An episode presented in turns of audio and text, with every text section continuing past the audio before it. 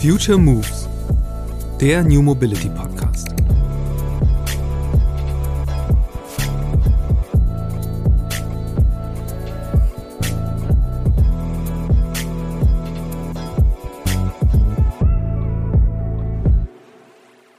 Ich, ich habe mal vor Jahren ein Autohaus beraten, die saßen in einer Stadt in Deutschland mit einem mit dem höchsten Fahrradanteil ever, Studentenstadt. Ich sage jetzt keine Stadt, dann verrät's ja den Händler. Und die saßen auch noch in der Mitte und ich habe denen gesagt, mach doch, also erstmal hier, stellt doch irgendwie so, so Carsharing, drei, vier Autos dahin. Ihr habt sowieso in der Marke ein Carsharing und daneben verleiht ihr Fahrräder für äh, Lastenfahrräder und Co., weil die haben, ne, also ist das so einfach. Boah, ich glaube, das machen sie heute noch nicht. Der Future Moves Podcast trifft auf ein Format, das sich Benzingespräche nennt. Okay, das klingt jetzt erstmal nicht, als ob dieser Podcast-Hybrid eine allzu große Schnittmenge hat. Tatsächlich aber gibt es eine Reihe von Gemeinsamkeiten zwischen diesem Format hier und dem von Tim Klötzing. Der ist Auto- und Online-Marketing-Experte und Berater. Darum befasst er sich intensiv mit der Zukunft der Autobranche und der des Autohandels im Besonderen. Mich haben vor allem seine Einblicke in den Wandel des Autohandels interessiert. Tim wiederum findet spannend, wie ich im Future Moves Podcast versuche, die diversen Facetten und ProtagonistInnen der Mobilitätswende an einem Ort zusammenzubringen. Also haben wir kurzerhand beschlossen, eine gemeinsame Podcast-Episode aufzunehmen, die dann auf beiden Kanälen erscheint. In meinem Fall führt es zu der ungewöhnlichen Situation, dass ich die erste Hälfte quasi Gast in meinem eigenen Podcast bin und mich Tims Fragen stelle, um dann aber den Spieß umzudrehen und Tim muss mir Rede und Antwort stehen. Neben Einblicken in eine meist, aber nicht überall konservative Branche, liefert der Essener mir außerdem eine Erklärung auf eine Frage, die mich seit dem Studium in Bochum umtreibt. Warum lieben die Menschen im Ruhrgebiet ihre Autos so sehr? Los geht's! Herzlich willkommen, Christian Kors, Editor und Content Strategist bei der OMR und Redaktionsleiter Future Moves und ebenfalls Podcast-Host. Hallo Christian. Äh, herzlich willkommen, Tim Klötzing, Auto- und Online-Marketing-Experte, Podcaster und freier Marketingberater und Podcast-Host. Äh, ja, lustig, dass wir eben mal zusammenkommen als zwei Podcast-Hosts in einem Format. Ähm, und ich bin gespannt, was bei rauskommt. Ja, ich auch, weil das ist ja schon so ein bisschen kurios. Normalerweise, wenn wir unsere Show hosten, ähm, dann, dann stellen wir die Gäste vor und diesmal sind wir ja Gast und Host irgendwie in einem und da mussten wir auch erstmal so ein bisschen schauen, wie machen wir das. Und ähm, ja, aber ich freue mich total. Ne? Wir haben uns, also euch äh, an der OMR kommt man ja eh nicht so richtig äh, vorbei. Und ähm, mir war es auch mal wichtig, mit euch zu sprechen, weil ihr ja, ich sag mal, in dem digitalen Universum in Deutschland ja schon eine, eine Nummer seid. Und ähm, mir ist es halt auch so wichtig, auch die, in mir steckt ja auch ein Marketer und die Schnittstelle zum Handel so ein bisschen zu spannen. Und da dachte ich, Mensch, wir müssen doch mal sprechen. Auf jeden Fall und immer gerne. Und äh, von meiner Seite ist das Interesse so ein bisschen anders gelagert, aber ebenfalls genauso groß. Also ich finde es eben total spannend. Ich meine, dein Format. Ähm, das, das hat Benzin im Namen. Das ist quasi mhm. das ist äh, so, ein bisschen, so ein bisschen weit weg von dem, äh, was sonst normalerweise in meinem Format stattfindet, wo es ja um An Antriebswende sozusagen schon mal ein Haken hinter ist immer. Ähm, mhm. Und gleichzeitig äh, finde ich aber total spannend, ähm, dass du natürlich einfach als jemand, der sehr nah an der Welt der, der Autohäuser des Vertriebs ist, einfach ähm, natürlich total drinsteckst in der Branche, die gerade total im Wandel ist und da Einblicke hast ähm, und glaube ich mhm. eben ganz viel teilen kannst, was mal so ein bisschen ein Gespür dafür gibt, mhm. äh, wo wirklich so die, die ganz praktischen, ganz einfachen, vielleicht eben nicht so auf dem ersten Blick erkenntlichen Herausforderungen sind. Ja, absolut. Wenn man die, die Namen unserer Shows mal vergleicht, ne? Future Moves. Und du hast ja gerade schon ganz, ganz grob so umrissen in aller Kürze. Und mein Podcast heißt Benzingespräche. Mm, das ist aber, das rührt eigentlich eher daher, dass Benzingespräche ist für mich so ein eingebürgerter Begriff. Und wenn man an Autos steht, mit, über Autos spricht mit anderen, sind das so Benzingespräche. Und ich habe in den ja, noch, letzten noch noch noch ja, pass auf. In dem letzten halben Jahr habe ich gesprochen mit. Du hast letztens auch mit dem lieben Alain Fisser, super Sympathikus gesprochen von Link Co. Ich habe mit BYD, iWays, äh, noch ein paar Companies und und neuen also New Brands gesprochen, die alle einen E-Antrieb haben. Nio zum Beispiel. Der Ralf ja. Kranz fragte mich dann direkt so: Ja, aber Benzingespräche, es muss doch eigentlich E-Gespräche heißen. Ich sage ja, du hast inhaltlich recht, aber auf der anderen Seite, ihr habt tolle Autos und wenn wir da vorsprechen, ist das für mich immer immer noch in komischer Weise ein Benzingespräch, weil das so eingebürgert, so gelebt ist. Und ich halt auch ein großer Fan von Automobilen bin. Und da möchte ich mich gar nicht so zwingend festlegen, womit die fahren. Und, und ob das für immer so weiter heißt, weiß ich nicht, aber mh, mm, in der Bubble, so Autohandel und ja. Co., ist das halt noch äh, voll da und es gibt halt viele Fans noch dieser Technologie, muss man auch sagen. Ohne Frage gibt's die und da steckt ja auch viel Romantik drin. Würde ich mich jetzt auch nicht zu 100% selbst frei von sprechen, glaube aber, dass tatsächlich eben im, im großen Maßstab sozusagen äh, es eben nicht zukunftsfähig mhm. ist, einfach noch in, in Verbrennerantrieben zu denken, ob die dann irgendwie auf dem mhm. Papier klimaneutral sind oder nicht. Ähm, mhm. Aber wir wollten ja einsteigen, dass du quasi yes. mal ähm, mich in, deine, dein Benzingespräch einbindest. Mal gucken, was dabei rauskommt. Ganz genau. Ja, äh, Christian, herzlich willkommen beim Benzingespräch. Ich habe ein paar Fragen für dich. Dann schieß los. Alles klar. Du, also, du ähm, warst ja beim Business Punk und bist zu OMR und machst den Future Moves Podcast noch zusätzlich. Also so gesehen so vom, vom Journalisten zum Content Creator mit Blick auf die Mobilität. Fragezeichen. Beschreib das mal. Hm, also ich, ich würde mich jetzt äh, nicht, nicht nur als Content Creator bezeichnen. Also so, so, das klingt nach so einer Verengung so ein bisschen. Mhm. Ähm, aber jetzt auch ja klassischer Journalismus. Also klar, da komme ich her und äh, war eben lange bei Business Punk als ein Wirtschafts-Lifestyle-Magazin äh, wie es damals hieß, heute glaube ich immer noch, ähm, wo eben sehr breite, sehr große Bandbreite war an Themen und es ging eben um Innovation, um Startups, um irgendwie Dinge anders machen. Also im Grunde letztlich schon so ein bisschen das Fundament bei de, von dem, was ich jetzt, äh, wenn es um Future Moves geht, genauso sehe. Also dass ich natürlich immer nach wie vor, das absolute Kontinuität auf der Suche bin nach Leuten, die halt so den Willen haben, Dinge anders zu machen, das Bestehende in Frage zu stellen und ähm, natürlich andere Lösungen zu finden, aber ganz klar natürlich inhaltlich wesentlich fokussierter als damals. Also wir hatten ja, äh, keine mhm. Ahnung, jedes Heft war ein neuer Schwerpunkt und da äh, hat man dann von, keine Ahnung, ähm, Zukunft der Lebensmittelindustrie und äh, zwei Monate später dann ähm, Zukunft äh, des Bankings oder so äh, okay. sich in der Bandbreite beschäftigt. Und jetzt bin ich halt schon ganz froh, ja. dass ich natürlich inhaltlich einfach ähm, sehr viel enger sozusagen aufgestellt bin. Von daher vielleicht ja meinethalben Content Creator, warum nicht? Äh, in der Hinsicht, äh, aber eben natürlich auch sehr viel ähm, intensiver mich in dieses Thema halt reinfinden kann, was finde ich total hilft, natürlich äh, erstmal auch ein Netzwerk aufzubauen, Leute kennenzulernen, Leute zu treffen und vor allen Dingen auch wieder zu treffen. Das ist halt ein großer Unterschied zu damals. Da war halt oft irgendwie, du machst halt so ein Thema, eine Geschichte, dann ein bisschen Haken hinter und dann kommt das nächste Ding.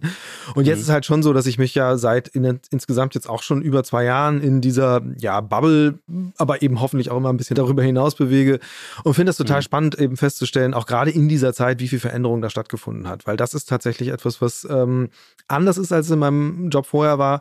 Ähm, da war halt so der Wandel immer das Thema, mit dem man sich beschäftigt hat und, und in dem man im Zweifel auch ein bisschen behauptet hat, weil das halt die Grundidee von diesem Heft, von dieser Marke war. Und jetzt im, beim Themenfeld Mobilität, finde ich, kann man ganz stark feststellen, da findet dieser Wandel tatsächlich statt und äh, der ist auch gerade auf allen Feldern eben immens. Mhm. Die Herausforderungen mhm. sind groß, aber eben auch genauso das, was da passiert und sich entwickelt innerhalb von sehr, sehr kurzer Zeit. Ja, absolut. Also die letzten zwei, drei, vier Jahre vielleicht sind ein extremer Wandel und ähm, wir gehen gleich noch ein bisschen näher dran thematisch. Ähm, mich würde aber vielleicht so am Anfang so ein bisschen noch interessieren, wie ist denn dein persönlicher Zugang zu dem Thema Mobilität? Bist du mit Autos groß geworden oder ich, ich weiß nicht, kann ja auch irgendwie also, das würde mich interessieren. Ich, ich komme vom Dorf, äh, das heißt, ich bin quasi in, in, diesem Land zwangsläufig mit, äh, mit dem Auto groß geworden und habe natürlich auch diese Biografie desjenigen, der sich dann gefreut hat, mit 18 endlich den Führerschein zu haben, um eben dann unabhängiger und äh, über Fahrraddistanz hinaus mobil zu sein. Relativ lange lebe ich schon in Städten und ähm, das prägt natürlich sehr auch mein Verständnis von Mobilität. Also mir geht es letztlich ähm, sehr stark darum, Mobilität zu verstehen als eine Möglichkeit, äh, möglichst bequem ähm, und äh, ohne viel nachdenken zu müssen, von A nach B zu kommen. Und äh, persönlich finde ich äh, das Auto immer unattraktiver als, Fortbewe als reines Fortbewegungsmittel. Auf der anderen Seite habe ich eine große Leidenschaft für Roadtrips, äh, habe jetzt sehr, mhm. sehr, sehr wehmütig mich von meinem Cabrio, äh, Verbrenner tatsächlich, trennen müssen, weil es einfach zu alt war und auch totaler Unsinn war, weil es eben zu diesen ganzen Autos gehört, die 23 Stunden oder länger rumstehen in der Stadt und äh, mhm. Zum einen wollte ich nicht mehr Teil davon sein, auf der anderen Seite ist es auch einfach mhm. ja, ökonomisch totaler Quatsch, sich so ein Fahrzeug zu halten. Ja, immer diese, diese besagten 95 Prozent am Tag wird das eigene Auto nicht genutzt und deswegen ist ja die Idee des Sharings ja total genial. Mhm, ja, aber es, es funktioniert halt nicht überall gleich gut. Ich würde noch ganz kurz so ein bisschen bei dir, muss ich noch ein bisschen bohren.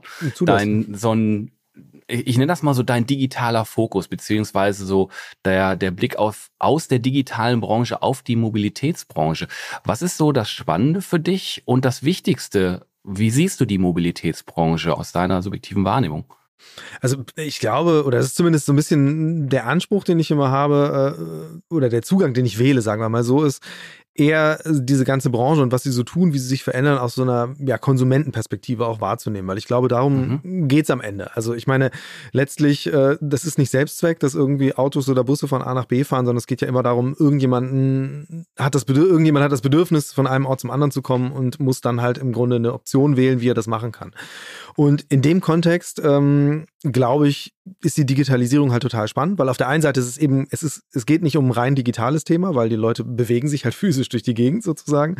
ähm, aber ich finde eben interessant auf der anderen Seite, wie man dafür sorgen kann, dass einfach ähm, digitale Technologie, digitale Zugänge helfen können, das Ganze besser zu organisieren. Also sei es angefangen bei der Planung, wenn man sich anguckt, äh, was so ein Tool wie Google Maps einfach äh, für einen Effekt darauf hatte, wie Menschen ihre Mobilität ja. organisieren, wie sie sich überhaupt äh, bewegen im urbanen Raum auch, ähm, welche Möglichkeiten es gibt, ähm, da äh, Reisen oder Wegstrecken zu planen, die es ja früher überhaupt nicht gab. Also klar kann man jetzt auch ein bisschen beklagen, keiner fragt mehr irgendwen nach dem Weg. Ähm, aber es ist halt ja erstmal, es schafft ja auch Zugänge, Zugänglichkeit äh, für Orte, an denen man noch nicht war, indem man äh, jetzt einfach digitale Tools hat, die einem den Zugang liefern. Und auf der anderen Seite natürlich auch, wenn ich mir jetzt angucke, ähm, welche Möglichkeiten darin stecken. Du hast eben selbst Link Co. erwähnt. Also was ich total spannend finde daran ist, dass die eben so ein Feature mitdenken von Anfang an zu sagen, ich kann mein Auto halt immer verleihen. Das ist so mhm. eingebaut in dieses Fahrzeug. Also das heißt, ähm, da steckt schon mal ähm, durch die digitale Technologie eine ganz andere Möglichkeit drin, Besitz zu definieren oder Eigentum von einem Auto eben zu öffnen für eine, für eine Sharing-Nutzung. Oder eben, mhm. wie das ja auch möglich ist, eben bei, bei allen Carsharing-Anbietern, die ich meine, die, dieses ganze Free-Floating Carsharing kann es so gar nicht oder hätte es so gar nicht geben können ohne digitale Technologie. Und ich glaube, dass da eben noch sehr viel drin ist, äh, sehr viel Entwicklung, einfach, dass man ähm, eben Mobilität, Mobilitätsprodukte viel enger verzahnen kann, viel zugänglicher machen kann. Und von daher hm. ist das, wie am Ende ja in allen Branchen, ist die Digitalisierung halt natürlich die treibende Kraft, der entscheidende Faktor von allem, was da an Innovation stattfindet gerade. Mhm. Ja, du hast gerade Lynk und Co. als Beispiel genannt. Auch NIO kann man da ja nennen, die nach Europa kommen oder dann auch nach Deutschland kommen und auf einmal haben die ein Community-Gedanken im, im Gepäck. Und das ist halt, äh, früher gab es vielleicht von, von deutschen von deutschen Herstellern gab es vielleicht Merchandise, ne? Und ja. die kommen mit, mit, mit einer Community um die Ecke. Ne? NIO hat sogar Stores, Lynk Co. hat auch so Stores, so City Stores, wo man ganz andere Produkte halt kaufen kann und das Auto halt auch ähm, natürlich eine, eine wichtige Rolle hat, aber die auch eine Online-Plattform für diese Community haben. Das ist schon mh, mm, ja wirklich eine, eine Weiterentwicklung, wo halt auch das, das Digitale halt eine treibende Kraft ist. Ganz bestimmt. Also ich persönlich, ich bin so ein bisschen skeptisch, ob das wirklich dieses Community-Thema, ob das wirklich dann so relevant ist am Ende, weil also gerade wenn es darum geht, dass das Geschäftsmodell schon daraus besteht, dass man ähm, Leuten Autos irgendwie verkaufen, vermieten, im Abo zur Verfügung stellen will, was ja. auch immer, äh, braucht es dann wirklich eine Community. Aber interessant finde ich schon, ähm, wäre natürlich so ein kollektives Denken. Also, dass man Mobilität im Grunde ähm, eben nicht nur Bus und Bahn als etwas sieht, was prinzipiell allen zur Verfügung steht, sondern auch mal darüber nachdenkt, hm, kann ich nicht eigentlich mein Auto, also muss ich das so für mich kaufen oder kann ich auch äh, darüber nachdenken, dass ich mir als Gruppe ein Auto zulege oder ähm, mhm. eben gerade diese, diese Offenheit oder diese eben nicht mehr, also rauszukommen aus dieser Falle, dass man sagt, okay, da ist halt das eine Auto, das der einen Person gehört, die dann auch die, über die, die die Versicherung läuft, hin zu eben eigentlich einem Verständnis, okay, ich bin halt jemand, der mobil sein will in unterschiedlichen Konstellationen, habe das und das Budget und muss eben gucken, wie ich das aufteile und äh, schaue eben, wie ich das am sinnvollsten anlegen kann. Mhm, absolut. Und das ist auch, man hört darüber, dass diese Community-Gedanken in, in Asien oder in China halt äh, funktionieren.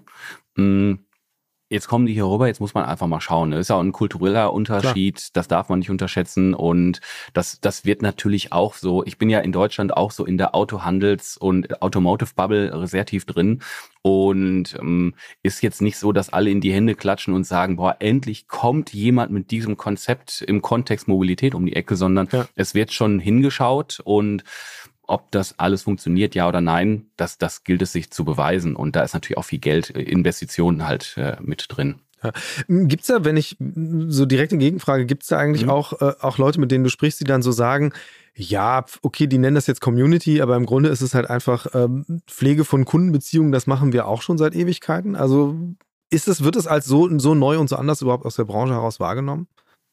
Also genau konkret, wie du es jetzt formuliert hast. Also die, den Vergleich habe ich so noch nicht gehört, kurioserweise, sondern mh, hm, viele sind sich bewusst, dass die, äh, dass die, die Pflege der Kundenbeziehung ähm, so mittelmäßig gut mhm. ist, all over sage ich mal ganz hart. Ja. Ich, mir wird jetzt auch kein europäischer, deutscher Hersteller einfallen, wo ich sage, die haben ihre Kunden voll im Griff. Also das ist einfach nicht so. Und es wird halt hingeschaut, weil da wird unfassbar viel Geld in die Hand genommen und nicht alle glauben, dass das funktioniert. Und ähm, wie gesagt, das, das, das gilt sich zu beweisen. Der Ansatz ist, ist nicht schlecht. Und ähm, ob das, wie gesagt, dieser kulturelle Unterschied, ne, ähm, Asien, China, Deutschland, das so funktioniert, ist halt äh, schwer her vorherzusagen. Und ähm, ja, also da kann ich gar nicht so richtig drauf antworten, weil es äh, der Beweis muss halt wirklich, die sind ja auch seit diesem Jahr oder mehr Klar. oder weniger seit einem Jahr erst äh, am Ball, ne? Klar. Naja. Okay. Mm.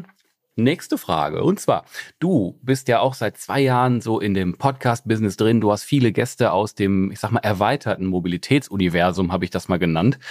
Was sind so deiner Meinung nach die, die Top drei Herausforderungen der Verkehrswende, wenn wir so ein bisschen das Bild aufziehen? Was du gelernt hast? Also wenn es nur drei sind, äh, dann haben wir ist die Situation gar nicht so schlecht, wie man denkt. Nee, äh, tatsächlich, also ich glaube, ich glaube, die größte Herausforderung ist einfach ähm, jetzt, wenn man mal von, von der Person ausgeht, die halt sich fortbewegen will, wie tief die eigenen Gewohnheiten sitzen. Ähm, also, mhm. weil einfach, äh, das ist jetzt, habe ich in mehreren Gesprächen schon gehört, also gerade wo es um Leute ging, die Projekte durchgeführt haben, wo es eben darum ging, zu gucken, was muss denn eigentlich passieren, damit Leute einfach dann mal vom Auto lassen, in Anführungsstrichen. Also, das ist ja immer der normale Fall und mal ausprobieren, wie das ist. Kann ich eigentlich auch mit einer Kombination aus öffentlichem Verkehr und Lastenrad oder Carsharing und was auch immer ähm, genauso gut zurechtkommen, dass die Leute halt einfach ihre Gewohnheit haben. Und das ist ja was, da spreche ich mich auch nicht frei. Also wir, wir haben als Familie auch ein Auto und es ist ein, es ist ja auf der, ist ja auch gleichzeitig ein ganz gutes Gefühl zu wissen, okay, das steht da unten in der Garage ähm, und es, es stünde zur Verfügung. Auch wenn es, äh, und das ist quasi der zweite Punkt, äh, der eng damit zusammenhängt, ähm, wenn es eigentlich wirtschaftlicher Unsinn ist. Weil ähm, das ist, glaube ich, auch was, was ein großes Hemmnis ist, dass einfach ähm, Kostentransparenz herrscht gar nicht so. Also ein Bewusstsein dafür, was eigentlich die eigene Mobilität einen kostet. Also sei es, mhm. äh, sei es durch die Kosten, die man selbst hat, also für eben Instandhaltung von einem Fahrzeug oder auch Sprit oder eben auch Monatstickets und so weiter. Aber auch, wenn man das Ganze mal so ein bisschen drüber hinaus guckt, äh, also ich habe gerade eine Podcast-Folge aufgenommen zum Thema Vollkosten von Mobilität und das ist halt total spannend, wenn man eben dann den Blick auch nochmal weitet und schaut, okay, wie viel Fläche nimmt denn eigentlich so eine Mobilitätsform ein? Wie viel Folgekosten entstehen durch Unfälle, ähm, wo dann mhm. interessanterweise das Fahrrad eben äh, auf einmal ähm, so ein bisschen eine, in Anführungsstrichen Kostenfalle beinhaltet, einfach weil die Unfallfolgekosten beim Fahrrad viel höher sind als bei einem SUV, logischerweise, bei den Leuten halt mhm. äh, schneller Richtig, und mehr, ja. mehr was passiert. ähm, das ist auf jeden Fall ähm, ein spannender Punkt, glaube ich, dass wir irgendwie nochmal dahin kommen müssen, dass Menschen wirklich äh, ihre Kosten ehrlich mit sich selbst äh, auch durchgehen für Mobilität, weil ich glaube, dass dann halt ähm, andere Angebote auch gleich nochmal ein bisschen attraktiver erscheinen können.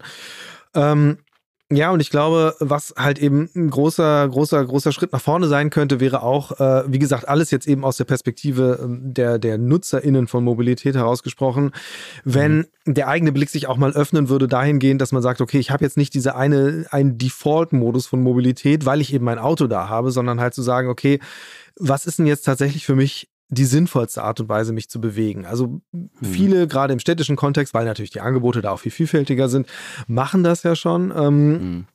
Und äh, eben, ich hatte schon über Google Maps gesprochen, solche Tools helfen natürlich auch total dabei, einfach äh, direkt die alternativen Angebote nebeneinander stehen zu haben. Und ich glaube, dass man dann wirklich so eine gelebte Multimodalität für sich erreicht und das auch als Bewusstseinszustand hat. Also, dass man wirklich auch sich bewusst macht, okay, ähm, nee, ich fahre ja nicht alles mit dem Auto, sondern ich gehe ja auch zu Fuß oder mit dem Fahrrad. Also, dass da eine Öffnung stattfindet und man dann eben mhm. flexibler drüber nachdenkt, wie man was machen könnte. Das könnte, glaube ich, schon helfen. Und klar, die anderen Punkte sind natürlich äh, was den Aufbau von Infrastruktur angeht, was Angebote angeht, äh, mhm. inwieweit Ride-Pooling-Dienste eben nicht nur in drei, vier Großstädten verfügbar sind, sondern vielleicht eben dann auch irgendwann mal auf dem Land ähm, und so weiter und so fort. Aber das sind natürlich dann jetzt auch alles schnell mhm. Riesenthemen, äh, wo man jetzt auch gar nicht sagen kann, Ähm, das ist das Wichtigste. Also Fazit, ich würde sagen, es gibt halt jetzt eben nicht nicht die drei Themen, die muss man anfassen und dann klappt das mit der Verkehrswende, sondern es sind halt ganz viele, ganz viele Schritte, angefangen bei der, bei, bei jedem Individuum bis eben hin zu langfristigen Entscheidungen auf, auf staatlicher Ebene, auf wirtschaftlicher Ebene, mhm. wo man wie in welche Infrastruktur ähm, sein Geld stecken will, logischerweise. Mhm. Und ich meine, da sieht man ja, also wie jetzt irgendwie gerade von Hamburg aus betrachtet, die, der Plan, eine Neubaustrecke zu bauen zwischen Hannover und Hamburg, um einfach da den, den, den Deutschlandtakt irgendwann mal, 2070 ist ja, glaube ich, das aktuelle Datum zu ermöglichen. äh, ja, das wird jetzt wahrscheinlich dann auch gerissen werden, weil man das jetzt auch erstmal wieder vertagt hat. Ähm, ja. Und da sieht man halt schon, das ist halt ein richtig, richtig, richtig dickes Brett, äh, das man da ja. bohren muss. Hm. Wenn man, wenn man das nochmal so auf so eine Metaebene nochmal runternimmt, ne? du hast ja was, was sehr Zählbares. Auf einer Seite äh, Kosten, Finanzierbarkeit, also wirklich nackte Zahlen, die da eine Rolle spielen. Auf der anderen Seite trifft das ja auf so einen Wunsch. Ähm, du hast es vorhin so anklingen lassen, es ist sehr gut zu wissen, dass man jetzt theoretisch, wenn man zum Arzt müsste, sofort das Auto nehmen könnte, Freiheit. Und da treffen ja zwei echt wichtige Dinge aufeinander, ähm, weil viele kommen halt so die, aus dieser gelebten Freiheit. Das war schon immer so. Ich habe ein Auto und ich kann jederzeit überall hin, ob das hier vorne zum Bäcker ist oder nach, weiß ich jetzt nach Hamburg oder so. Ähm, das ist ja ein Stück Freiheit. Und auf der anderen Seite hast du halt Mobilitätskonzepte, die in Hamburg, äh, Berlin, München funktionieren, ich bin aus dem Ruhrgebiet, glaubt man nicht, dass wir ein ähnliches Angebot ähm, wie in diesen Metropolen haben in Essen. Und Essen ist auch keine Kleinstadt. Ja, definitiv. Also Ruhrgebiet, ich habe in Bochum studiert, ich weiß, wie das da ist. Also äh, ich weiß vor allen Dingen mhm. auch, dass man mit dem öffentlichen Nahverkehr sich halt äh, von Norden nach Süden und Osten nach Westen ganz gut bewegen kann.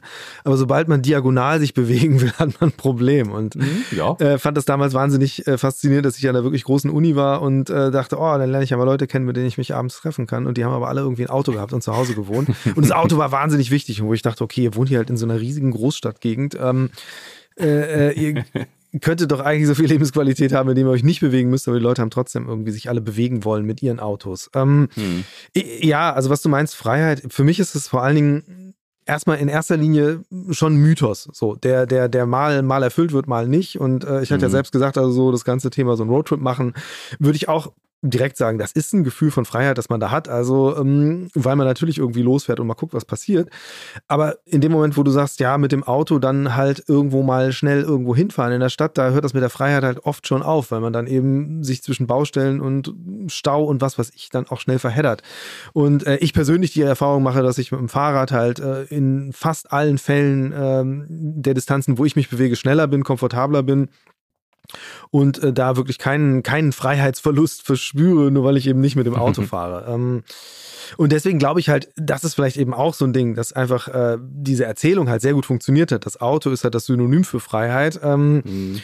Und das wäre natürlich was, was ich mir wünschen würde, dass man das eben versucht, so ein bisschen zu übertragen. Also Mobilität an sich bedeutet einfach Freiheit, also den Zugang zu Mobilität zu haben. Und äh, von daher sehe ich natürlich dann am Ende sowas wie äh, das Deutschland-Ticket oder noch stärker natürlich damals das 9-Euro-Ticket als äh, schon ein Mittel, diesen Mythos Freiheit äh, eher auf Mobilität im Allgemeinen äh, zu übertragen, als eben sich am Auto abzuarbeiten. Weil die Qualitäten sind ja unbestritten. Ich mhm. fände es aber nur gut, wenn man diese Qualitäten, das positive Image, wenn man das eben viel breiter denkt. Mhm, okay.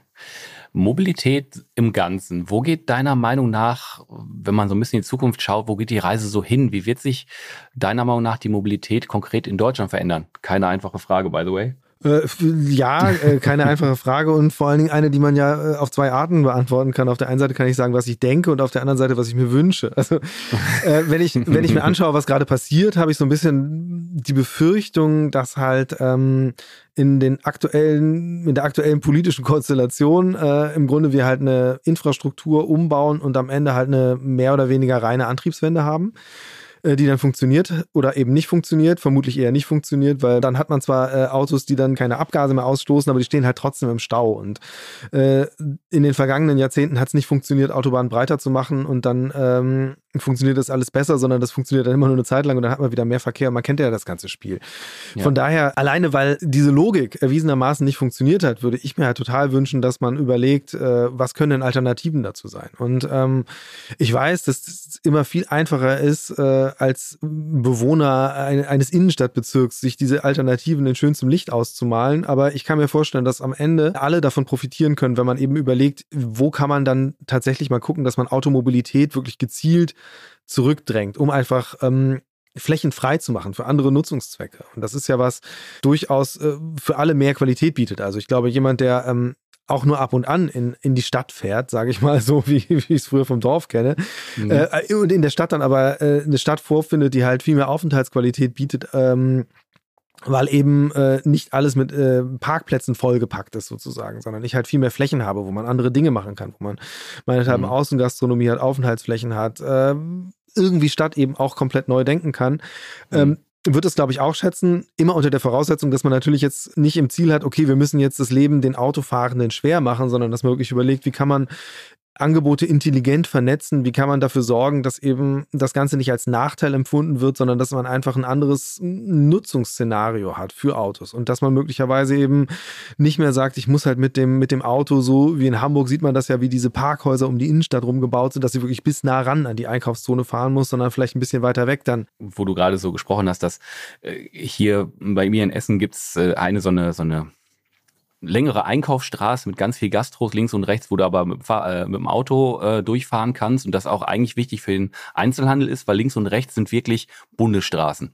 Mhm. Und äh, jetzt seit Jahren gibt es die Diskussion, ja, äh, autofreie Straße. Dann geht aber alles auf die Bundesstraßen, funktioniert nicht richtig. Jetzt haben sie Fahrradstraße rausgemacht. Die haben ganz viele Parkplätze umgenutzt ähm, vor den Gastros, wo jetzt so Cafés halt die nach draußen erweitert sind. Im Sommer natürlich eine Riesensache, klar. Und man fährt so im Auto schon teilweise da durch und ich sehe das immer wieder, dass ähm, Leute sich darüber aufregen, so, ah Mensch, die Parkplätze sind jetzt hier weg und hin und her. Aber abends sind die Cafés voll, ne? Also äh, ein totaler Irrsinn, weil das ist ja eigentlich Lebensqualität, genau das, was du ja sagst. Ja, im besten Fall ist es ja das. Also, und es ist ja auch eben eines dieser ältesten Argumente, dass man sagt, ja, es braucht Parkplätze, damit der Handel funktioniert. Es gibt ja auf der anderen Seite aber auch genug Beispiele, wo man sagt, äh, nee, Handel kann auch profitieren davon, wenn man halt Aufenthaltsqualität erhöht, weil dann einfach ja, mehr Menschen ja. da wieder hinkommen ähm, ja, und so eine richtig. Innenstadt dann halt lebenswerter ist. Äh, es ist, äh, man ist halt schnell in diesen, diesen sehr, sehr ideologisch gefärbten Absolut. Grabenkämpfen drin. Deswegen glaube ich halt auch, es ist auf der anderen Seite eben auch total schwer, so eine pauschale Lösung zu finden und zu sagen, ja, wir machen jetzt überall äh, so Superblocks und dann äh, wird das Leben in der Stadt besser, weil so wie du das beschreibst, ist es ja eben, es gibt sehr individuelle Fälle, also wo man dann eben sagt, okay, in dem Moment, wo man dann keine Parkplätze mehr hat, dann ist die Erreichbarkeit halt für bestimmte Bevölkerungsgruppen halt gar nicht mehr gegeben, weil wenn sie da nicht parken mhm. können, können sie da nicht hingelangen. Ähm, dann muss man natürlich eine andere Lösung finden als äh, in Fällen, wo man sagt, okay, wir haben halt jetzt hier ähm, ein Wohnviertel, das halt gerade äh, komplett erschlagen wird von Parksuchverkehr, weil halt ringsrum Anwohnerparkzonen äh, eingerichtet wurden, äh, wo man dann vielleicht eine andere Lösung finden muss. Hm, okay. Ich habe da noch ein Thema. Ähm und zwar Automobile und die Digitalwirtschaft. Jetzt habe ich mal jemand hier, so einen Ansprechpartner auch ausgerechnet noch von der, von der OMR, wo ihr eine, eine, eine sehr große Funktion ja in der Digitalwirtschaft auch habt. Und wenn man so, also ich als Automobilexperte, wenn ich auf der OMR unterwegs bin, mh, spielt das Thema Automobil irgendwie oder Autobranche auch eine ganz, ganz kleine Rolle auf der OMR. Mh, welche Entwicklung siehst du so in dem automobile Digitalwirtschaft? Welche Entwicklung siehst du da und wo sind denn so gegenseitige Einflüsse möglicherweise dann doch? Ich glaube, dass das halt auch eine Entwicklung ist, die noch relativ am Anfang ist, weil ich meine, es wird schon sehr lange davon gesprochen, dass äh, natürlich jetzt Autos zu rollenden Computern werden und so weiter und so fort. Aber was ja tatsächlich langsam erst beginnt, ist ähm, wirklich äh, so eine Art, äh, das Auto als eine Plattform zu begreifen, wo man Leuten Dinge auch verkaufen kann, Werbung anzeigen kann. Und das ist natürlich dann irgendwie jetzt in Bezug auf OMR gesprochen, so die Schnittstelle, wo man sagen kann, okay, da finden dann halt die zwei Welten wirklich zu, äh, zusammen. Und ähm, das ist, glaube ich, halt vergleichsweise noch am Anfang. Also wenn ich es jetzt vor allen Dingen dem gegenüberstelle, wo jetzt mhm. äh, so Riesenthemenblöcke wie, was weiß ich, Creator Economy oder äh, überhaupt die großen, großen E-Commerce-Anbieter äh, sind. Deswegen glaube ich, ist es natürlich, dass das natürlich bei weitem nicht so präsent ist. Ähm, gleichzeitig, also bei Future Moves als ein Format, das angedockt ist an OMR, versuche ich so Sachen ja auch durchaus ähm, äh, denen auch Raum zu geben.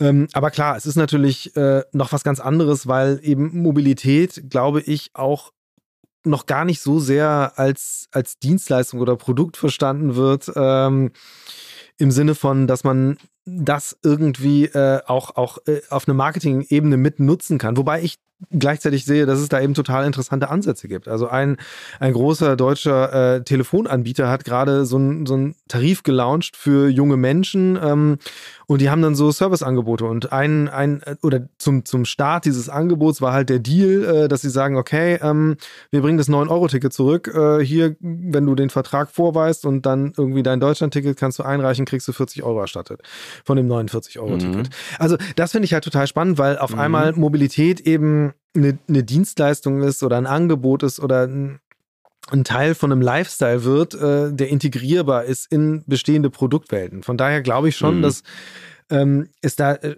eine stärkere Verbindung vielleicht auch geben kann hin zu der ganz klassischen Marketingwelt, indem man halt äh, eben da Mobilität auch äh, einbindet sozusagen. Das ist jetzt mhm. aber sehr mhm. vage und äh, mhm. natürlich auch nicht in, in allzu vielen Fällen möglich.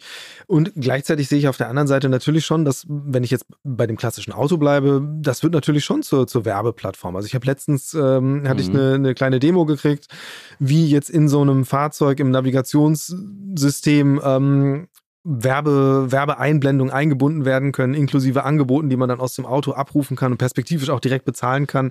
Das ist aber natürlich noch alles sehr, sehr, sehr klein und Nische und sehr abhängig davon, dass halt die Fahrzeuge überhaupt äh, die entsprechende Infrastruktur bereitstellen, indem sie halt ja. alle äh, entsprechende oder Navigationssysteme mit entsprechenden Fähigkeiten haben. Mhm. Ähm, aber ich glaube schon, dass äh, einfach der Gedanke, Produkte ins Auto zu holen oder das Auto sozusagen als Verkaufskanal für bestimmte Dinge zu betrachten, an Relevanz gewinnen wird. Also angefangen bei so mhm. ganz naheliegenden Dingen wie äh, Tanken direkt übers Auto bezahlen zu lassen, also kontaktlos oder die, die, ja. den Parkschein im Parkhaus direkt abzurechnen, bis eben hinzu, dass man wirklich als so eine Art äh, Push-Angebote äh, den Leuten halt äh, im Vorbeifahren dann äh, sie darauf hinweisen kann, hey, wenn du jetzt hier zum Supermarkt kommst, kriegst du nicht nur deine, deine, deine Strom, dein Strom für 20, mit 20% Rabatt, sondern auch die und die Angebote, die deinen Interessen entsprechen. Also mhm. das ist, glaube ich, schon eine spannende Plattform, die da ist, weil die Leute werden ja nach wie vor wahnsinnig oft im Auto unterwegs sein. Ja, die, die Technologie im Auto, wenn wir uns mal in ein modernes Auto reinsetzen, die ist ja im Grunde da. Du hast Screens, ähm, die Rechner sind nicht langsam, die meisten Autos sind doch in irgendeiner Form online, aber die, es ist noch nicht so, die sind noch nicht integriert, wenn man so möchte. Und mir fallen auch spontan äh, zwei, drei Anwendungen ein, äh, bezahlen an der Tankstelle, jetzt nicht direkt mit dem Auto, aber zum Beispiel mhm. am Handy. Hey, du brauchst theoretisch nicht mehr aussteigen, aber das Einrichten davon, muss ich dir ganz ehrlich sagen, habe ich noch nicht zu Ende gebracht, weil das hatte tausend Stolpersteine. Ähm, digital äh, Parkbelege ziehen mit dem Handy. Irgendwie äh, stand ich in München letztens und das Einrichten dessen mal spontan hat dann, weiß ich nicht, zehn Minuten gedauert. Ja. Ähm, das geht dann halt irgendwann wahrscheinlich noch ein bisschen besser. Ja, ist mhm. total spannend an der Stelle ist aber, dass man eben, weil man ja oft irgendwie drüber nachdenkt, ja, hm, hm, hm, öffentlicher Nahverkehr und so, das ist ja alles in Deutschland so, hängt ja so hinterher und Digitalisierung. Und das muss man ja schon sagen, dass da schon einiges passiert. Also was die Integration von Diensten angeht und wenn ich mir angucke, dass es eben Plattformen gibt, die all das in sich schon reinholen, also Yelby oder Switch in Hamburg, äh, wo man sagt, okay, ich, ich kann halt wirklich diverseste Angebote von Mobilität aus einer Plattform heraus buchen. Das ist ja tatsächlich mhm. was, was, was gut wäre, wenn das eben im Auto genauso funktionieren würde. Und da bin ich halt ganz gespannt. Äh, und das ist eine Sache, die dann, glaube ich, eben eine große Herausforderung für die OEMs ist, da so ein bisschen zu sagen, okay, wir öffnen uns da auch und äh, versuchen jetzt nicht hier unsere Upwalled Gardens zu bauen, sondern wirklich möglichst viel reinzuholen, weil eben ja. der Nutzwert in dem Moment steigt, wo ich dann eben nicht nur in den Parkhäusern von Anbieter XY mein Auto abstellen kann mit dieser bequemen Funktion, sondern eigentlich überall. Ja, richtig. Christian, ganz äh, herzlichen Dank an, an dieser Stelle, dass du mir Rede und Antwort gestanden hast. Und ich würde jetzt mal den Host hier mal rüber nach Hamburg werfen. Äh, mach du doch mal weiter. Ja, danke, mache ich herzlich gerne. Ähm, ja, also äh, ich hatte es ja vorhin schon gesagt, ich finde find spannend, du bist derjenige, der halt äh, die Einblicke hat in das ganze Thema ähm, Autohandel, Kfz-Handel. Ähm, ich der jetzt ich weiß nicht, wann ich das letzte Mal in einem Autohaus war, das ist echt lange her. Ähm, aber was ich halt auf jeden Fall mit mir rumtrage, ist die Vorstellung, dass es eine wahnsinnig konservative Branche ist, die sich sehr schwer tut mit Veränderungen. Stimmt das überhaupt? Also, unter uns beiden Marketern, wo hier keiner gerade zuhört, würde ich sagen, ja. Aber auch nicht alles. Also da muss man schon echt fair sein.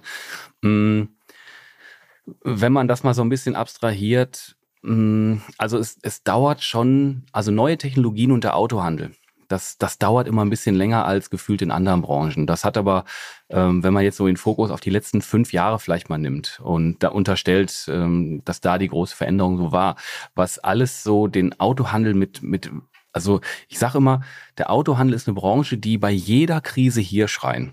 Ne? Ja. Ähm, da haben die kurz vor Corona ähm, gab es einen Riesentrend zur weg von der Individualmobilität im Grunde. Das ist dann so mit Corona so ein bisschen kassiert worden. Ne? Äh, Krise 1, die Autohäuser hatten unheimlich schlechtes Standing. Dann kam Corona Gleichzeitig ein ganz großer Effekt Digitalisierung, ähm, Einführung. Ähm, teilweise hast du Autohäuser, die teilweise noch Rechenschränke haben mit SAP-Modulen und sowas. Das ist, und, und das zu, we zu wechseln, auch im Kontext der Hersteller, die das teilweise nicht unbedingt wollen, ja. ist halt sehr schwierig. Das Thema Online-Marketing.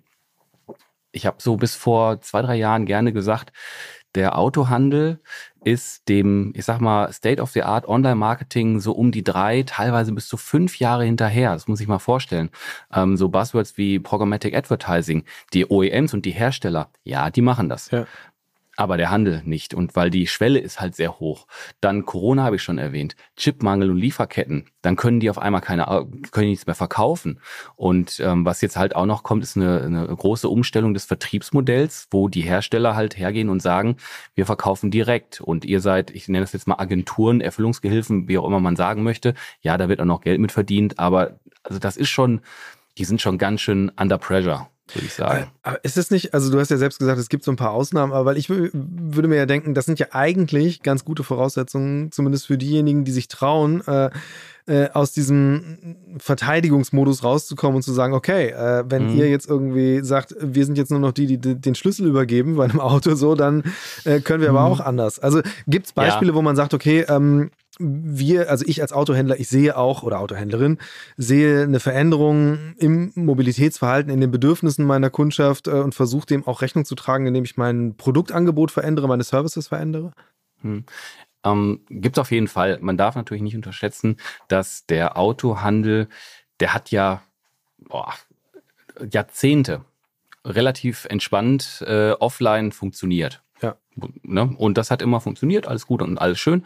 Äh, bessere, schlechtere Jahre. Ähm, und da ist natürlich eine gewisse Agilität und ein Mind-Change natürlich wichtig. Beispiele fragst du nach. Es gibt in, in Berlin fallen mir zwei größere Händler ein. Einmal König, Auto König, die schon vor etlichen Jahren äh, Testballons gemacht haben und mhm. über Amazon Autos verkauft haben. Okay. Oder die hatten auch eine Kampagne mit äh, mit Fiat, ich glaube Fiat 500 haben die, boah, war das über mit im Kontext Edusho oder so verkauft, also mit einem mit dem Kaffeespezialisten. Ich hoffe, ich vertue mich da gerade nicht. So, so, so, ein Angebot, so ein Abo-Ding, glaube ich. Ja, ganz genau. Ähm, da war noch ein, ein, ein Abo-Anbieter drin, den gibt's heute nicht mehr, den hat König dann auch gekauft. Also mhm. die sind dann schon also die denken schon echt um die Ecke in der, in der, in der Großstadt da und so und die haben auch äh, Roller und äh, E-Roller und sowas machen die alles. Ein anderes Unternehmen in Berlin, Kochautomobile, die sind ähm, sehr stark, die die bauen nicht mehr ein Autohaus, sondern die, die haben jetzt ein Autohaus, ein Store gebaut, der gleichzeitig wirklich Begegnungsstätte ist. Ne? Die mhm. können innerhalb von zwei Stunden das Autohaus ummodellieren in eine Event-Location mit äh, komplett PA und Licht und Co. Und da machen die ähm, Events für Kunden drin, feiern. Die haben auch irgendwas mal mit Friseur am Samstag mhm. gemacht und die wollen das einfach so ein bisschen umnutzen. Du kommst auch da rein, die haben mehrere Marken, du kommst da rein und denkst nicht, alles klar, jetzt bin ich beim Volvo-Händler, sondern da stehen halt verschiedene Autos, ganz offen. Die Verkäuferarbeitsplätze total manuell da drin. Die haben so Lounges und so. Das ist ein, da denken die schon ganz schön weit nach vorne. Ja. Und die haben, ähm, ich würde bei denen sagen, ja, die haben viele Kunden, die haben aber wirklich Fans die haben eine Community und das hat kaum, das funktioniert halt sehr, Thema Eigenmarke ist in der Austauschbarkeit von heute ja das, das A und O, das was viele gerade erst entdecken, das haben die schon. Ja. Mhm, also anderes, heißt es, ja. heißt es, heißt es, du würdest auch sagen, es könnte sogar so eine Tendenz geben, weg von den, äh, diesem Phänomen, dass alle Autohäuser einer Marke äh, überall gleich aussehen, hinzu, ja. dass doch wieder der Name des Händlers größer ist und äh, irgendwie der so eine Art Boutique macht oder?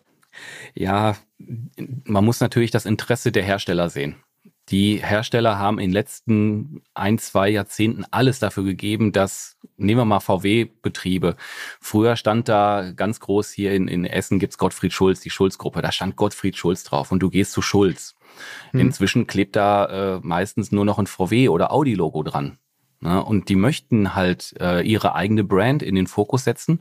Und das ist halt äh, Vertriebskalkül, würde ich so sagen. Und ähm, jetzt mit der, mit der immer weiteren Austauschbarkeit, was ich schon sagte, gehen halt viele her und schauen, dass die halt wieder den eigenen Namen darüber heben. Ja. Was ja auch total legitim sind. Das sind ja Companies, teilweise Multistores, da arbeiten teilweise es gibt Unternehmen, ja, da arbeiten 50, vielleicht 100 Mitarbeiter. Ist auch nicht wenig, muss man als Unternehmer, Mittelstand schon stark. Aber es gibt Unternehmen mit 1000, 2000 mhm. Mitarbeitern, die haben, das sind starke Marken. Ähm, ein weiteres Beispiel, was ich gerade noch nennen wollte, die Firma Luke ist hier im, im Ruhrgebiet. Mercedes, äh, Volvo, diverse Marken, ähm, Smart und sowas. Und die haben zum Beispiel, die haben aus allen Filialen die Gebrauchtwagen rausgenommen und in eine Filiale zentral reingenommen, weil die eine Filiale hatten, die von überall aus innerhalb von 15 Minuten erreichbar war. Und die haben da quasi ein, wie eine Fabrik, wo hinten Gebrauchtwagen stehen und du kommst theoretisch vorne rein und da ist eine geile Lounge. Du hast so riesen Monitore, dann wirst du in Empfang genommen. Das, wofür interessieren sich? Sagst du einfach, ja, das und das Modell. Dann guckst du mit dem und sagst, ja, hier in schwarz, haben sie den da? Ja, passen Sie auf, hier ist ein Kaffee. Innerhalb von 15 Minuten ist da eine Halle, da kommt das gewaschene Fahrzeug rein, du kannst eine Probefahrt machen. Mhm. Und das sind halt so, das ist dann schon, ich sag mal, Gebrauchtwagenhandel 2.0. Also da passiert schon was. Und ich habe mit. Klingt ja, für mich auch so ein bisschen, als ob da so Erwartungen oder KonsumentInnen-Erwartungen, die digitale Anbieter bereitstellen, so ein bisschen versucht wird, das rüber zu transferieren. Also, dass Dinge ja. schnell gehen, dass Auswahl groß ist. Absolut. Ähm, und das ist nicht mal eben, ne, dass da, ich habe mit dem, mit dem Vorstand, mache ich demnächst auch noch einen Podcast und ich war mal da und habe so ein Behind-the-Scenes-Führung gekriegt Alter Schwede, ich kenne mich ja schon ganz gut aus, aber was da alles zugehört an Veränderungen von Prozessen, es gibt mhm. im Hintergrund, es gibt Car-Jockeys. Ich so, was ist ein Car-Jockey bei euch? Das ist nur jemand, das sind Mitarbeiter, die nur Fahrzeuge auf diesem Riesengelände von A nach B mhm. machen. Es gibt Annehmer, die haben noch einen anderen Namen und so. Also Prozesse, Digitalisierung, ähm, Unternehmenskultur, auch ein ganz wichtiger Punkt. Ne? Da passiert ja immens viel. Man darf halt die Menschen dahinter auch nicht vergessen. Ist ja nicht einfach, hey, irgendeine Fabrik spuckt ein Fahrzeug aus und das wird äh, autonom an den Kunden geliefert. Das ist ja eine Wertschöpfung, wo ganz, ganz viele Menschen arbeiten und das hm, verkennt man leicht. Ja. Wie ist das denn mit ähm, anderen Angeboten? Also keine Ahnung, wie oft stehen jetzt auch inzwischen mal so E-Bikes oder Lastenräder oder irgendwas in so einem Autohaus, wenn du da reinkommst? Immer häufiger. Mmh aber da ist auch der Unterschied zwischen, ich sag mal, Metropolen oder Betrieben in Metropolen und, und ländlich halt immens groß.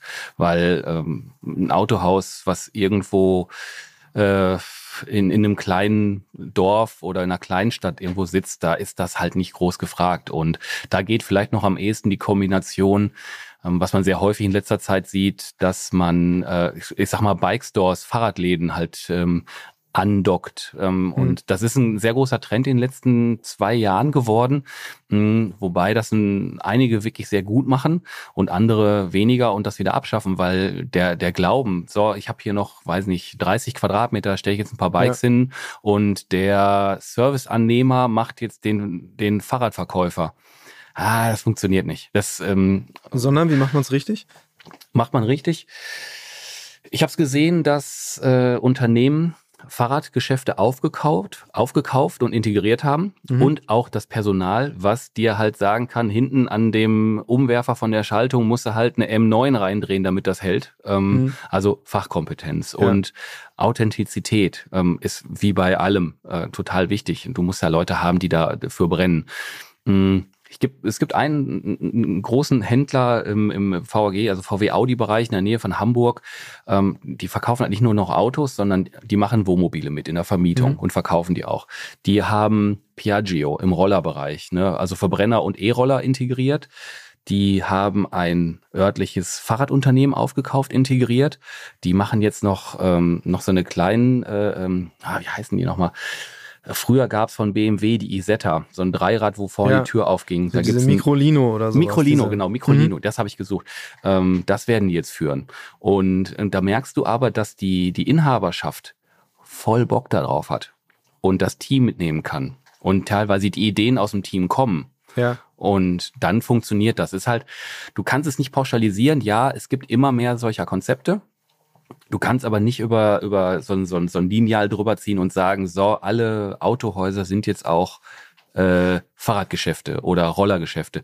Wir haben, ich, ich habe mal vor Jahren ein Autohaus beraten, die saßen in einer Stadt in Deutschland mit einem mit dem höchsten Fahrradanteil ever, Studentenstadt. Ich sage jetzt keine Stadt, dann ja. verrät's ja den Händler.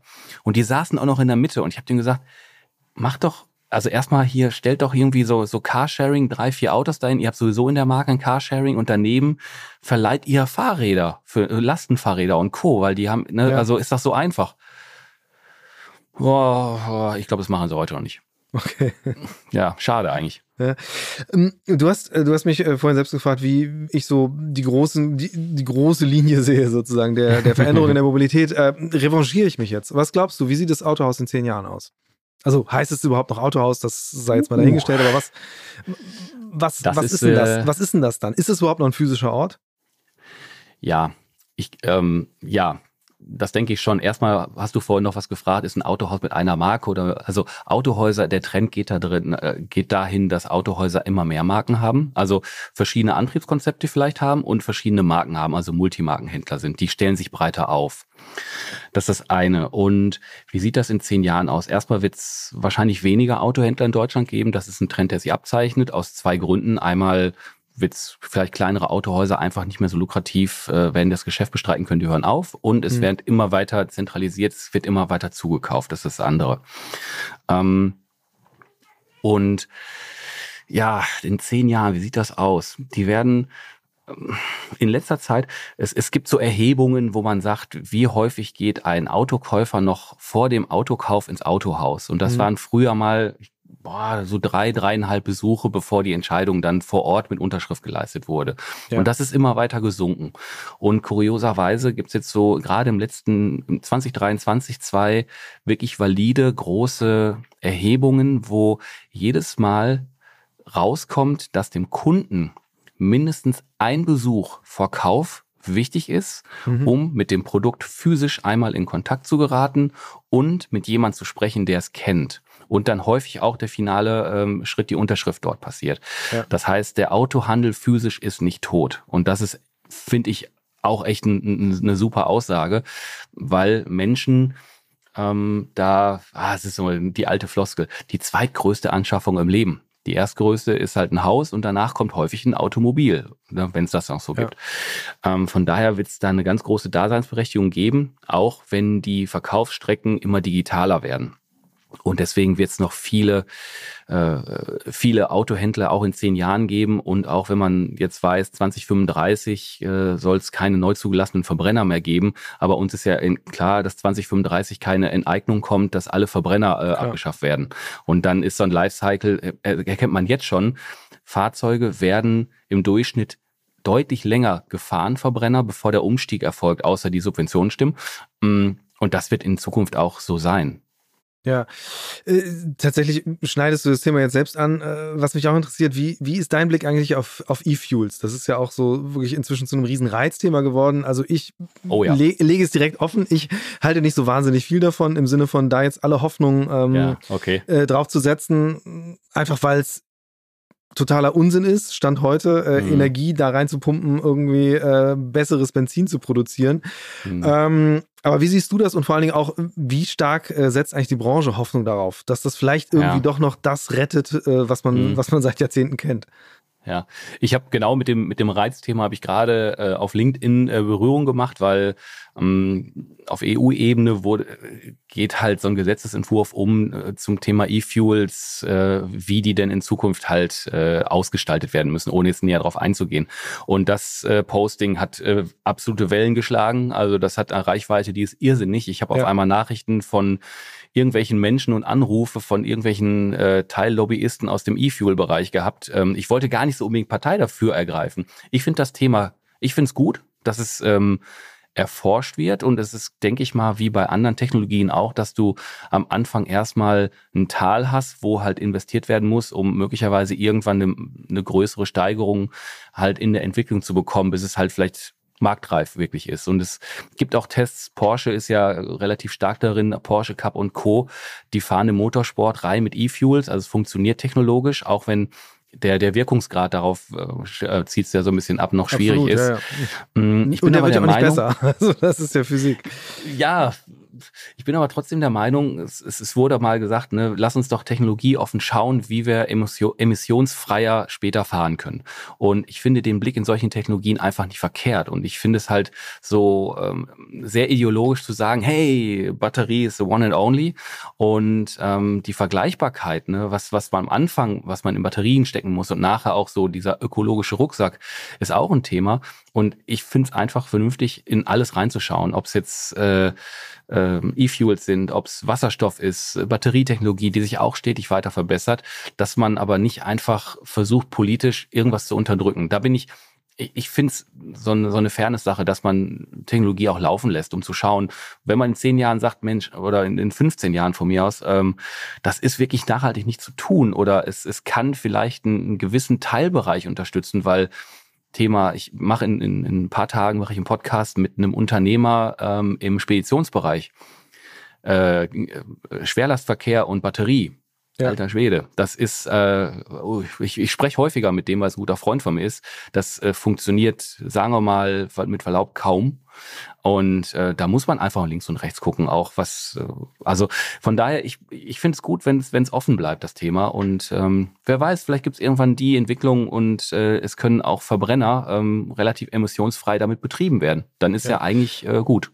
Äh, ich stimme dir auf jeden Fall zu, was das Thema angeht, äh, sich nicht äh, einfach aus Prinzip irgendeine ja. Richtung zu verbauen. Ähm, ich glaube halt einfach, dass trotzdem eine gewisse Rationalität in dieser Debatte äh, dem Ganzen gut tun würde, dass man halt überlegt, okay, wenn man den, welche Mengen kann man in welchem Zeitraum produzieren und wo sind die dann am sinnvollsten eingesetzt und da glaube ich ist das Auto halt einfach nicht äh, nicht nicht unbedingt das Fahrzeug, wo man das reinschütten sollte. Aber ehe wir jetzt selbst hier in diese diese diesen Grabenkampf uns reinstürzen ähm, und auch mit Blick auf die Zeit würde ich mal so ein bisschen ja. zu meiner Abschlussfrage kommen. Äh, danach ja. kommt deine. Das ist etwas, was unsere Podcasts eint. Ähm, und zwar ist es bei mir äh, eine Rubrik der Mix der Woche und da geht es darum, ich spreche mit meinen GästInnen darüber, wie sie selbst sich im Alltag fortbewegen. Wie sieht es bei dir aus? Wie sieht das bei mir aus? Hm, ich habe ein Auto, das fahre ich auch gerne. Hm, Was für das nutz, äh, Ich fahre ein BMW.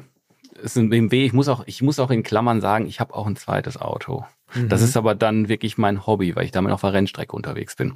Also ähm, ich habe aber auch, äh, also für das Rennstreckenthema E-Mobilität ist nicht so unbedingt geeignet, ähm, aber so im Alltag also es gibt durchaus Elektrofahrzeuge, die mir gefallen. Ich bin halt jemand, ich bin sehr emotional mit dem Thema. Mhm. Wenn du mir jetzt äh, irgendein Standardmodell eines deutschen Herstellers dahinstellst und sagst, so, das ist jetzt deine neue Mobilität, würde ich sagen, ja, ich äh, weiß nicht, äh, ist nicht unbedingt meins, weil es mich einfach nicht abholt, emotional.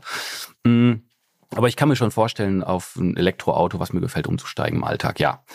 Mhm. Was spielt sonst noch eine Rolle? Ich fahre relativ gerne Bahn, wenn ich nicht umsteigen muss mhm. und ich absehen kann, dass ich nicht voll unter Termindruck bin, dass ich immer so einen Zwei-Stunden-Puffer habe. so Und ich hatte in diesem Jahr, sage ich mal, sehr, sehr, sehr, sehr viel Glück damit. Ja. Mm, von daher, ich, ich liebe es, ähm, in, in, im Zug zu sitzen, zu arbeiten, rauszublicken, die Landschaft an mir vorbeiziehen zu haben und nicht in Charge zu sein, äh, äh mich um die Fortbewegung selber zu kümmern. Mhm. Ich wohne einigermaßen zentral hier in Essen und ähm, hier in der Nähe ist ein ganz schönes Viertel, wo man ausgehen kann. Da laufen wir gelegentlich hin oder neben E-Roller. Meine Freundin hat auch so ein so ein E-Scooter, das ist ein ganz mhm. witziges Ding. Und ja, das kann ich mir auch vorstellen. Also ob ich auch ein BMW hier im, im Nahverkehr, in der ist halt ein größerer BMW, ob ich den so brauche, ganz ehrlich, die Frage stelle ich mir immer wieder.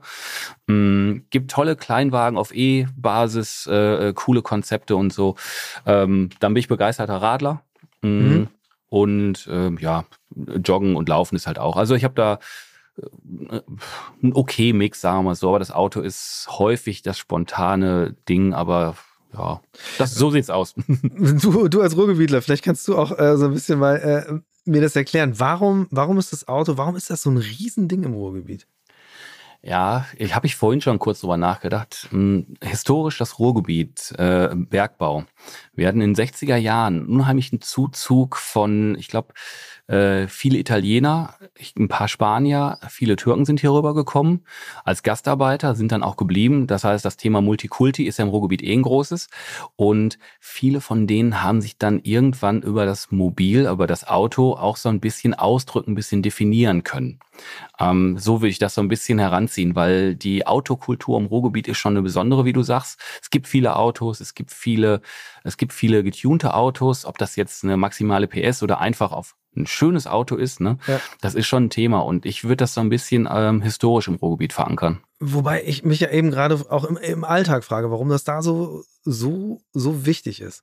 Also das, das eben damals das tatsächlich. Das halt, Ich mhm. habe das nicht verstanden. Also ich selbst komme komm ursprünglich, also habe Abitur gemacht in der Studentenstadt so wie man damals gesagt hat, äh, wo halt alle mit dem Fahrrad unterwegs sind, auch wenn es nicht die fahrradreichste Stadt war. Ähm, aber äh, das habe ich halt nie verstanden, wieso alle da mit dem Auto von eben, was weiß ich, drei Orte weiter äh, bis nach Bochum zur Uni gefahren sind, wo es auch ein absurd riesiges Parkhaus gab. Also es war, die Uni war eigentlich zu, zur Hälfte bestand die aus Parkhaus. Die Öffis im Ruhrgebiet waren früher nicht so gut vernetzt wie heute, das ist ganz anders.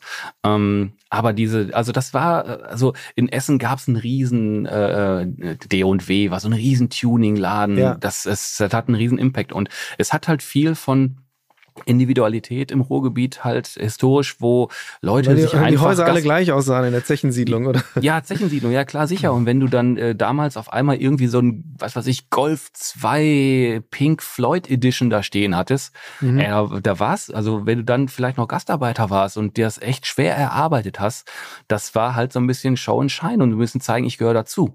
Ne? Also das ist, ich, ich glaube, im Ruhrgebiet hat das ein bisschen was mit der Historie hier von, von der Location zu tun, ja.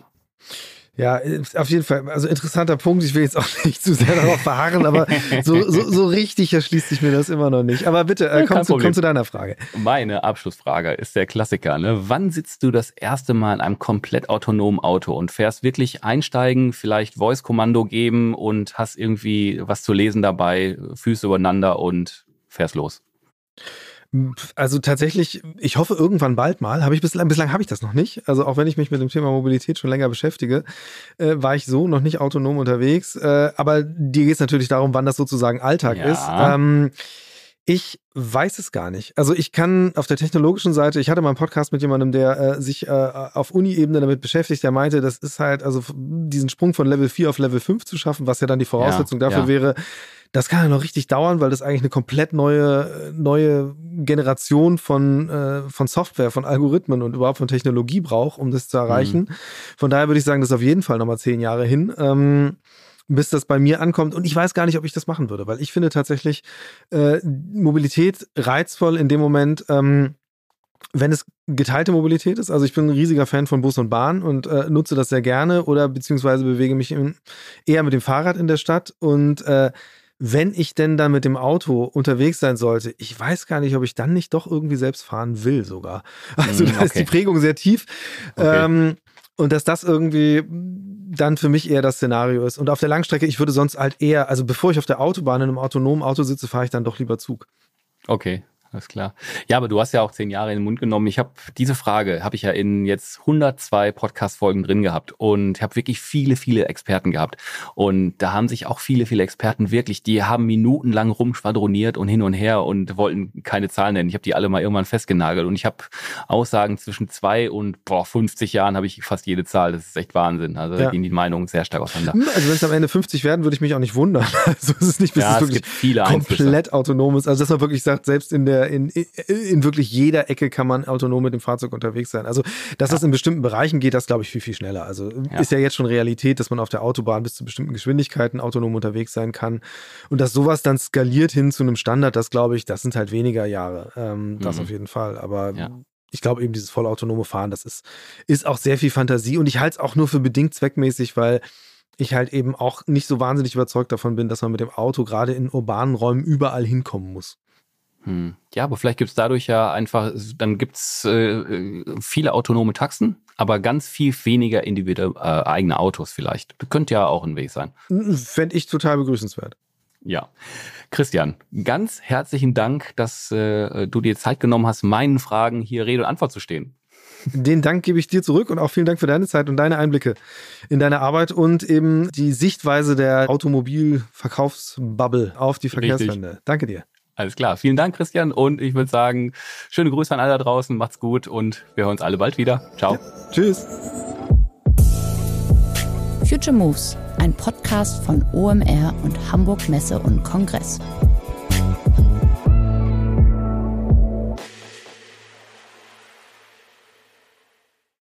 Dieser Podcast wird produziert von Podstars bei OMR.